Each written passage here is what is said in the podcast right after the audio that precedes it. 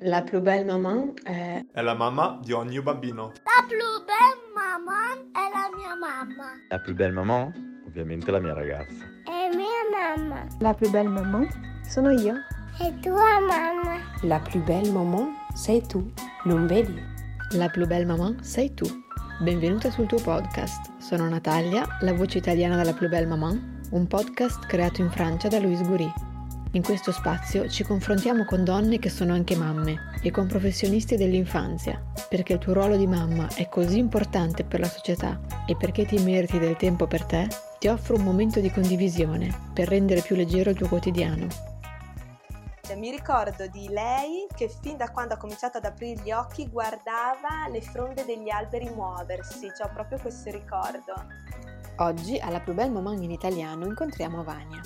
Laureata in psicologia dello sviluppo e dell'educazione a Padova, nel gennaio del 2017 ha fondato con una sua collega la prima scuola nel bosco in Trentino, a Riva del Garda, dove lavora come accompagnatrice.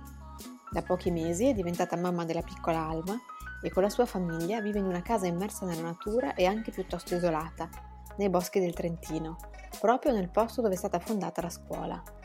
Con lei parleremo di come è nato il progetto della scuola nel bosco, di questa particolare forma di educazione e della sua esperienza di maternità nella natura. Vi auguro un piacevolissimo ascolto. Ciao Vania e benvenuta alla Plus Belle Maman in italiano.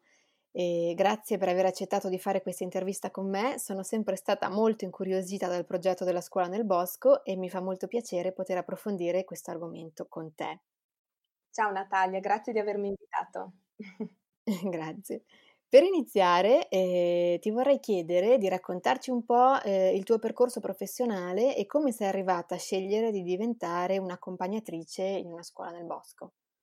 Sì, eh, allora io mi sono laureata a Padova in psicologia dello sviluppo e mh, ho, effettu- ho, fatto un tirocinio della magistrale in una scuola eh, a Santiago de Compostela e sono stata là sei mesi e la prima cosa che mi è stata detta quando sono entrata in questa scuola è stato dimentica i tuoi libri di psicologia perché qua non ti serviranno. Figurati a una che si appena, che si sta laureando, che è fresca di studi di psicologia, sembrava una frase alquanto particolare e in realtà un, è una scuola che c'è tuttora, gestita comunque in stile libertario e 100 ragazzini dove una buona parte con difficoltà, problemi di autismo. E mi ricorderò sempre la prima volta che sono andata nella cucina perché alcuni ragazzi cucinavano per tutta la scuola e, e, sono entrata perché mi era stato chiesto di prendere una ciotola. Sono entrata ed ho chiesto ai ragazzi di passarmi di dove potevo trovare questa ciotola. Insomma, ho interagito normalmente con loro e non capivo perché non mi rispondessero loro. e solo dopo un bel po' mi sono resa conto che erano dei ragazzi, degli autistici gravi, ma gravi che qua cioè io non avevo mai visto che dei ragazzini così eh, con una disabilità così importante essere comunque in grado di gestire la cucina e gestirsi, insomma, e io fresca dei miei studi che non riconoscevo la patologia che avessero. Quindi questa cosa mi ha segnato proprio. Poi vabbè sono rientrata in Italia e da lì comunque mi è nata questa passione, questo forte desiderio per eh, eh, riuscire a dare vita anche qui a una scuola alternativa. Determinante poi è stato il percorso che ho fatto nella scuola di counseling, che ho fatto a Riva del Garda, un percorso, una scuola con approccio biografico, dove nei tre anni che ho fatto eh, mi ha proprio aiutato a recuperare questo desiderio che avevo di questa scuola differente, ma ho recuperato il mio senso di libertà che ho sperimentato da bambina con il gioco libero in campagna. Io sono nata e cresciuta in un paesino del Trentino e mamma, tre fratelli, mia mamma maestra della scuola materna che ci lasciava giocare liberamente in campagna e lì quindi ho recuperato proprio questa eh, libertà che io avevo in queste giornate di poter giocare a quello che più mi piaceva e il contatto con la natura, quindi libertà e natura. Altro fattore fondamentale poi è stato l'incontro con una pedagogista, Serena Olivieri, una persona dal punto di vista professionale molto competente, più esperta di me, ma anche da un carattere molto deciso e molto coraggiosa. E lì con lei insieme ci siamo sentite di provare, per sperimentare un modello di educazione alternativa e abbiamo iniziato così a gennaio del 2017 io e lei sui Monte Calino, sopra il lago di Garda, sopra Tenno, sotto Tenno, io e lei con quattro bambini a gennaio un freddo terribile, meno 10 sotto zero, un inverno dei più rigidi che c'è stato degli ultimi anni e mese dopo mese un po' il risultato che abbiamo visto comunque con, con i bambini, un po' le famiglie contente, un po' io e lei, insieme siamo partite e ci siamo, siamo diventate socie della cooperativa Canale Scuola e adesso insomma facciamo parte di questa rete che è la prima rete nazionale di scuole nel bosco che conta 16 scuole nel bosco da Trento a Messina. Quindi abbiamo un coordinatore pedagogico, abbiamo una formazione annuale e, e così. Ok, quindi è diventata da, da, una, da, una, piccolissima realtà è una realtà comunque strutturata che si sta allargando. Sì. Io ho letto sul vostro sito, perché appunto ero curiosa, che ehm, l'idea degli asili nel bosco è nata in Danimarca negli anni 50 dove è stata una mamma, è nata un po' per caso perché è stata una mamma che voleva creare un asilo familiare per delle mamme un po' in difficoltà anche economiche, quindi non è una cosa che è nata come una cosa chic, radical chic nel bosco, al contrario. E quindi ha, ha messo insieme queste, queste famiglie, questi bambini li portavano un po' a turno a giocare fuori al parco e da questo progetto qua, che poi è piaciuto, è piaciuto ai genitori, si è allargato, è nata l'idea di un asilo proprio nella natura, che sia nella natura tutto il tempo. E questa idea si è diffusa largamente nel nord Europa perché ce ne sono tanti. Dicevi appunto che ad oggi la realtà degli asili nel bosco è arrivata anche in Italia e si sta espandendo, ma a livello europeo eh, in generale come, come si è evoluta questa, questo tipo di educazione? Sì, è una pratica che arriva dal nord Europa e come dici te, hai detto correttamente, è nata da un'esigenza e quindi da questo gruppo di mamme. Nel nord Europa adesso hanno vari modelli, hanno l'approccio quello radicale, quello come noi che stiamo sempre nel bosco senza struttura, poi ci sono anche gli approcci integrati, per cui magari c'è un po' stanno fuori, un po' stanno comunque, si appoggiano da, ad una struttura è un approccio che hanno visto che funziona e che quindi lo, lo utilizzano e lo privilegiano. È arrivato anche in Italia, è partito con la scuola nel bosco di Ostia, che però loro si appoggiano a una struttura e noi come canale scuola siamo eh, la prima, la prima mm, esperienza di scuole nel bosco senza strutture in Italia.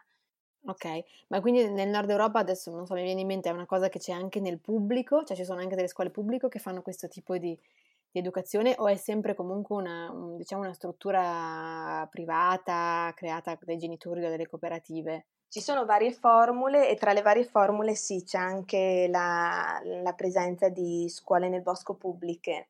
Anche lì comunque hanno eh, varie formule di scuole nel bosco. Ci sono da 50 anni, quindi hanno più esperienza e sono più strutturate e, e regolamentate, ecco, anche di sicuro di noi che sembra ancora cioè, un approccio, è un approccio ancora innovativo per noi in Italia. Certo. E appunto, dato che è una cosa molto nuova e credo che tante persone facciano fatica un po' a immaginarsi cosa fate, ti vorrei chiedere se ci racconteresti un po' come si svolge proprio una giornata tipo nel vostro asilo, cioè come funziona, i bambini arrivano tutti insieme, avete insomma, sì. così, co- cosa fate, se, se, se, c'è un minimo di struttura nella giornata, insomma. Sì, sì, sì. Allora, mhmm, è, una, è, è vero io la, la, vivo da tre anni, la vivo quotidianamente con i bambini, beh in questo momento no perché sono in maternità e mi sembra la cosa più naturale del mondo, però mi rendo conto che per chi non la conosce eh, c'è comunque ancora una cosa nuova. Mi viene da sorridere in realtà raccontare una cosa perché per me eh, sembra così naturale ed è così naturale anche per i bambini e comunque sì, ehm, l'orario è dalle 8, con entrata dalle 8 alle 9 alle 14 Nei paesi nordici fanno anche fino alle 12. Noi abbiamo pensato però di tenere fino alle 14 proprio per agevolare le famiglie. E un orario così ridotto perché sono stanchissimi i bambini e, e non hanno e, e non c'è spesso la possibilità di fare la nanna, però sono così stanchi che hanno proprio bisogno di tornare a casa alle due mm. proprio al tempo massimo. Quindi immaginati un gruppetto di bambini, immaginatevi un gruppetto di bambini che arriva nel bosco, arriva nel campo base, dove magari c'è un cerchio fatto con dei sassi o con dei tronchi. In alcune scuole nel bosco della cooperativa c'è il TP, che è quella tenda indiana dove dentro si può fare il fuoco e quindi arrivano i bimbi e stanno lì e nel campo base fin quando non si arrivano tutti. Quando sono arrivati tutti, un momento molto importante della scuola nel bosco, della giornata, è il cerchio iniziale. Il cerchio iniziale ci si siede, ci si guarda, ci si racconta come si arriva e i bambini cominciano a scegliere cosa vogliono fare nella loro giornata.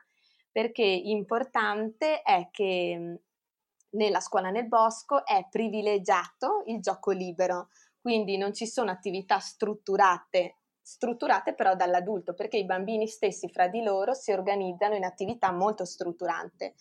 Quindi i bambini scelgono cosa fare e si dividono liberamente. Poi c'è il momento della merenda, eh, frutta, frutta secca, un tè caldo o dell'acqua eh, verso le 11, mezzogiorno, eh, ogni bimbo ha dietro il proprio mh, mm, pranzo in uno zainetto termico con delle termos, quindi il cibo preparato da mamma e papà, e si mangia e poi pian pianino si, accom- si, si, si arriva alla fine della giornata dove c'è un altro eh, cerchio finale dove ci si racconta e si racconta che cosa è piaciuto eh, di quella giornata e che cosa invece non è piaciuto poi pian piano si saluta al bosco e ci si, e si avvia verso casa.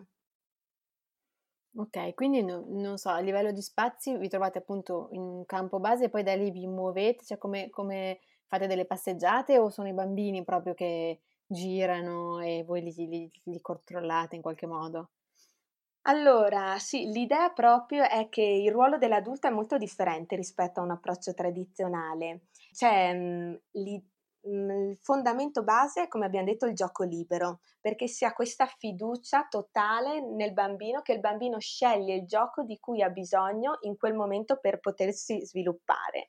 La postura quindi dell'accompagnatore è una eh, postura un, un, passo dietro sempre il bambino, quindi c'è, è presente, tutela, accompagna, eh, però è il bambino che sceglie se vuole andare in esplorazione. Allora si fa il gruppetto in cui si va in esplorazione con un adulto. Il rapporto adulto-bambino è un educatore ogni cinque bambini quindi è un ah. rapporto che permette... Siete, ta- siete tanti sì. comunque, sì, sono sì. molto seguiti i bambini si riesce a dividersi in piccoli gruppi seguendo l'interesse del bambino.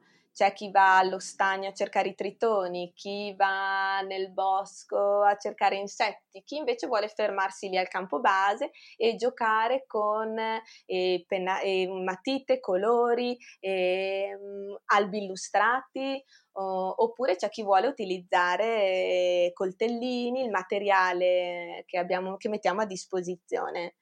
Ok, ho capito. Io ho visto un video di presentazione della scuola che mi è piaciuto molto e all'inizio si vedono eh, le immagini appunto di questi bimbi che sono tutti belli equipaggiati per stare nel bosco sotto l'acqua, quindi con tutte queste tute, gli stivali. Sì. E giocano sotto la pioggia e, e, la cosa che colpisce è che loro sono davvero tranquilli di stare sotto l'acqua, no? Cioè non è che dicono, Dio mi sto bagnando, corrono di qua e di là, si godono lo stare all'aperto tranquillamente. E ti volevo chiedere come vi regolate appunto con la pioggia e il freddo e come reagiscono i bambini alle diverse condizioni meteo, perché magari appunto a livello, cioè proprio della nostra cultura non sono abituati, credo, all'inizio a stare così sotto l'acqua, oppure sì, si abituano subito. Questa è proprio la difficoltà maggiore che abbiamo in Italia e, no, e con le famiglie. Infatti. È vero, questa è... Immagino. Con, con l'adulto sempre ha questa grande preoccupazione, ma poverini cosa fanno? Eh, tutto il giorno sotto l'acqua. Eh, ecco. È vero, come dici te, no, è vero, eh, ma io stessa, io mi rendo conto che da adulto faccio più fatica di loro a stare nel bosco sotto l'acqua, sotto la neve, con la nebbia. No, I bimbi hanno una capacità di adattamento che è velocissima. Mi viene sempre in mente, um, c'è stato un maggio eh, di due anni fa che ha piovuto tutto il mese eravamo abbastanza stufi, noi adulti, di tutta questa pioggia, eravamo stanchi. Mi ricorderò sempre che scendendo un giorno dal furgoncino, perché noi siamo l'unica scuola mh, mm, che li porta col furgoncino nei boschi, abbiamo un punto di raccolta a Riva del Garda e da lì ci muoviamo nel bosco della Val di Ledro, nel bosco del Monte Calino. Mm-hmm. Mentre le altre realtà di Canale Scuola li portano direttamente nei, i genitori nel bosco. E, okay. Però scendendo dal furgoncino una mamma chiede ha piovuto oggi? Ed era stata una giornata veramente piovosa. E questo bambino l'ha guardata e ha, ha fatto un po' ma sì ma no neanche tanto. E lì mi sono proprio stupita perché era stato sotto l'acqua tutto il tempo. Si sono bene equipaggiati, quindi hanno tutte le loro tutte impermeabili, cioè l'abbigliamento è indispensabile che sia adeguato e che sia corretto per la giornata e poi noi abbiamo dietro dei cambi, quindi nel momento in cui il bambino si bagna non rimane bagnato per tutto il giorno e il bambino viene da noi ci dice ho bisogno di essere cambiato e noi lo cambiamo. A volte cambiamo anche i calzini, le mutande, la canottiera, a volte no. Certo. Eh, però i bambini sì, non hanno, non hanno difficoltà. A volte noi che frequentiamo i boschi pubblici tiriamo un telo tra gli alberi per ripararci dalla pioggia, ma i bambini non ci stanno sotto. Quindi sì, è proprio un'idea. Poi il bambino più, chi un bambino più, un bambino meno, insomma, magari ha un bisogno, qualcuno ha bisogno di una fase di adattamento maggiore, però è più una difficoltà nostra degli adulti che dei bambini. Sì, è più, una, è più uno scoglio mentale, no? Forse sì. da superare. Anche perché... Piuttosto che... Sì, nel bosco comunque ci sono tanti alberi e la pioggia è meno fitta che prenderla in città, per esempio e siamo più certo. riparati certo. comunque sotto gli alberi. Quando abbiamo chiesto alle, abbiamo fatto la formazione appunto con le scuole nordiche e loro ci dicevano che noi abbiamo fatto le classiche domande che ci fanno anche noi genitori, volevamo sapere, cioè volevamo capire cosa rispondono loro e se piove tanto cosa fate e come fate a lavarvi le mani. Noi abbiamo dietro delle taniche di acqua, però loro eh, ci hanno detto che quando piove tanto a volte si mettono sotto un grande albero che li ripara, che non c'è nessun problema. E poi per lavarsi le mani ce le laviamo sul muschio, che le lava bene anche il muschio, non c'è nessun problema. Sì, sì, beh. Quindi è proprio culturale questa cosa. Certo, ma e poi faccio, adesso faccio proprio il genitore classico italiano, ma mi viene in mente in Trentino che d'inverno nevica, cioè niente, c'è un equipaggiamento per la neve, come, come funziona? C'è l'equipaggiamento per la neve, c'è lo scarponcino quello da neve con la tuta, sì, non ci sono più quegli inverni con quelle, con quelle nevicate così importanti, però quando arriva sì. la neve è una gioia, abbiamo dietro gli slittini, si va, i bambini non vedono l'ora di vedere la neve. È vero, sì, sì. Poi ormai dura poco, poco tempo, quindi quando arriva se la godono. Sì. Ecco, ehm, quando mi hai parlato un po', ci siamo sentiti al telefono, mi hai raccontato un po' di questa esperienza e mi hai detto che eh, per te è stata una scoperta continua, perché appunto voi siete partite eh, un po' pioniere no? in questa cosa, perché eravate la, la seconda scuola che lo faceva e avete costruito quello che è stata la didattica o comunque la, la la vostra giornata, la quotidianità, giorno per giorno. E ti volevo chiedere quali sono state le cose che ti hanno colpito di più, magari se avevi delle paure o dei dubbi e cosa ti, ha, eh, cosa ti sei portata a casa finora da questo progetto e cosa insomma ti senti di condividere. Sì, beh, e paure tante, paure tantissime, è evidente quattro bambini nel bosco, due pazze complete a portare i bimbi sotto in pieno, in pieno, inverno. Noi abbiamo iniziato, mi ricordo alcuni giorni arrivavamo su nel bosco e c'erano questi alberi ghiacciati, freddissimo e, e quindi sì, paure tante. Ci ha fatto comunque continuare e, e, capire il valore di questo progetto, la felicità dei bambini, l'entusiasmo dei bambini e la loro capacità di adattamento. E poi cioè, io mi immaginavo che perché non abbiamo noi attività strutturate, però c'è un accompagnamento continuo di un certo modo ai bambini, si usa il linguaggio di un certo tipo, c'è un accompagnamento eh, comunque anche mh, alle emozioni, allo stare nel bosco di un certo tipo, cioè senza fare attività, però è uno stare in relazione con i bambini in modo diverso.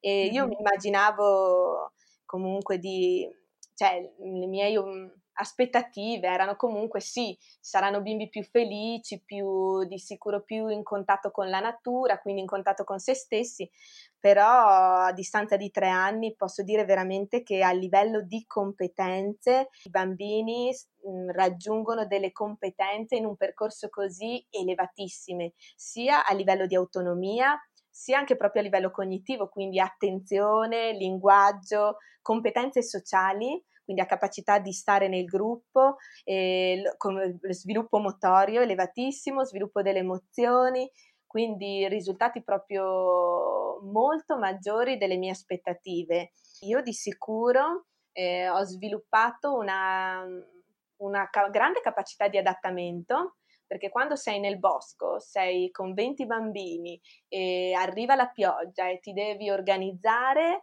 e quindi anche vedere come una, un imprevisto, vederla come un'opportunità di apprendimento. Eh, ho imparato tantissimo dai bambini e tuttora imparo e la cosa veramente che mi porto di più dentro è questa grande, grande, grande fiducia nei bambini eh, che se noi sappiamo avere fiducia senza porre aspettative in loro, loro ci portano molto più lontano di quello che noi aspe- eh, che noi ci saremmo immaginati. Mh, cavolo, deve, deve, essere bello vedere una, una cosa del genere evolvere, molto, molto interessante. A proposito appunto diciamo tu hai fatto questa scelta, mi, mi, hai detto ti sei riavvicinata un po' alla natura e ovviamente un progetto del genere ti, ti, ti aiuta, cioè vivi praticamente il tuo lavoro è completamente a contatto con la natura e anche a livello di, di, vita personale, anche adesso che sei diventata mamma, hai fatto una scelta abbastanza, beh, non estrema, perché non possiamo dire estrema, però comunque coraggiosa di vivere con una bambina molto piccola in un posto isolato che poi mi hai detto è lo stesso posto dove avete iniziato, no? A fare esatto. nel bosco, vicino al vostro bosco. Quindi tu vivi appunto lì con la tua famiglia e è un posto dove non prende mai il cellulare, questo lo posso, lo posso confermare perché non riuscivo mai a chiamarti. Sì. Ma ti volevo chiedere, anche appunto mh, per le mamme, magari le neomamme che stanno ascoltando, come, come hai vissuto questa, questa, esperienza di una bambina piccolissima, appunto appena nata, in un posto così e che benefici ehm, credi abbia avuto sulla bambina, ma poi soprattutto su di te, sulla tua esperienza di maternità? È una bella domanda questa perché quando sono rimasta incinta comunque poi vengono fuori anche tutte paure un po' inaspettate o... e quindi non ero molto convinta di volere vivere lassù. Eh, perché... Ma vivevi già lì o ti sei trasferita? Dopo? Mi sono cioè... trasferita esattamente nel momento in cui in pratica ho scoperto di essere incinta. Ci siamo trasferiti lì io e il mio compagno perché appunto si liberava questa casa in questa zona dove di solito non ci abita nessuno, quindi è difficilissimo trovare una casa lì e, ed è proprio dietro la piazza del Picchio, così l'hanno chiamata i bambini quel luogo e quindi è proprio attaccata dove abbiamo iniziato. Quindi è ricco e denso di intensità per me quel luogo però insomma incinta pensavo no è troppo distante, poi comunque scaldare a legna la casa aveva tutte le sue difficoltà e poi effettivamente eh, sono a 20, a 20 minuti da Arco, però sono comunque isolata, là vicini di casa non ne ho. Eh, l'orso c'è che gira spesso in quelle zone. E quindi sì, avevo tanta paura anche lì di, di rimanere lì e poi è successo che è arrivato il Covid, è arrivato il lockdown, la ecco, soluzione ecco. che io avevo pensato di dove poter andare invece che stare su in quella casa non c'era più e quindi ho detto vabbè no dai allora si vede che questo è un segnale mi devo fermare lì e secondo me è stato in realtà determinante perché sono comunque immersa nel bosco eh, in un luogo che per me è, mhmm, è sicuro, comunque è piacevole. E, e quindi i primi due mesi li abbiamo fatti io, Alma e Jacopo, il mio compagno, li abbiamo fatti lì senza in pratica vedere nessuno E ogni volta che la... anche grazie al lockdown, credo. Anche grazie, quello è stato determinante, per una neomama ci dovrebbe sempre essere un lockdown, Ecco. sì, assolutamente. E quindi io mi sono trovata con questa creatura tra le mani che per quanti libri potessi avere letto, studiato a livello professionale, ma ti trovi e non sai assolutamente cosa fare, da che parte iniziare, iniziare anzi ti viene solo ansia. Invece mi sono trovata lì a, a, guardarla, a cercare di capire che cosa fare noi tre insieme, senza nessuna influenza esterna, neanche di una nonna, di un amico che ti dice tienila in braccio, mettila giù, no, il ciuccio, Eh. sì, il ciuccio. Quello è bello, quello è bello. Fondamentale. Ed ogni volta che lei piangeva io la mettevo in fascia e andavo nel bosco. E guardando il bosco io mi tranquillizzavo. Uno perché ripercorrendo le strade mi venivano in mente i primi momenti che avevo fatto con quei 4-5 bambini nel 2017 e pensavo all'intensità e all'emozione di quei momenti. Quindi io guardavo questi luoghi, mi tranquillizzavo, guardavo lei e le dicevo Alma, sei nel posto più bello del mondo, non preoccuparti. E quindi sì, per me è stato determinante. Io non so se poi non ci sono rumori lassù, però la mia bimba adesso ha tre mesi e mi dorme da quando ne ha due, mi dorme dieci ore filate la notte. Cioè, io non so se è stato quello, ma secondo me sì, ha influito tanto il contatto con la natura. Cioè, mi ricordo di lei che fin da quando ha cominciato ad aprire gli occhi guardava le fronde degli alberi muoversi, cioè ho proprio questo ricordo. E, sì. Eh, cavolo, bello, bellissimo, soprattutto per chi vive in città e magari si preoccupa appunto del bam- con un bambino piccolo, è sempre difficile trovare dei posti in pace, silenziosi e i bambini piccoli hanno bisogno di quello in realtà, quindi almeno essere in un posto così deve essere stato magico, cioè, e anzi ancora lo è. Sì, sì, no, Quindi- ne sono d'accordo. Nonostante la paura, mi rendo conto delle... è un po' l'incoscienza. I miei genitori devono ancora venire a trovarmi su perché dicono che sono troppo lontana. E secondo me mia mamma le viene l'ansia a pensare che io viva lassù. E quindi sì, no, tuttora io, eh, per me è stato fondamentale. Poi eh, il contatto con la natura, sì, probabilmente io quel luogo, anzi, quel luogo lì io lo sento rilevante per me, proprio lo sento magico per me, quindi questa cosa qui la passo di sicuro.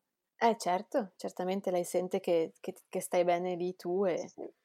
e quindi sta bene anche lei. Bene, prima di concludere questa bella intervista, alla Plus Belle Maman in italiano chiedo sempre alle nostre ospiti la loro citazione preferita, quindi ti chiederei qual è la tua citazione preferita. Beh, vado sul facile. Non posso che nominare Baden Powell, che è il fondatore del movimento eh, scautismo a livello mondiale, che dice che non esiste buono o cattivo tempo, ma solo buono o cattivo equipaggiamento. Ed è una frase che, oltre pensando alla scuola nel bosco, mi viene in mente che si può proprio trasportare alla vita di tutti i giorni, alle situazioni che ti si presentano e a come tu puoi essere attrezzata per affrontarli e anche se non sei attrezzata, come ti puoi attrezzare strada facendo per, eh, per affrontarli con proprio l'idea che dove c'è un imprevisto, può, questo può essere una opportunità. Bellissima, grazie mille Vania, grazie per tutto. Grazie a te. Se ti è piaciuto questo episodio, ti propongo di abbonarti al podcast e di mettere 5 stelline su iTunes. Queste stelline permetteranno alla Plus Belle Maman in italiano di arrivare lontano. Ti invito anche a seguirci su Instagram, il profilo è la maman e a visitare il sito internet www.laplusbellemaman.com.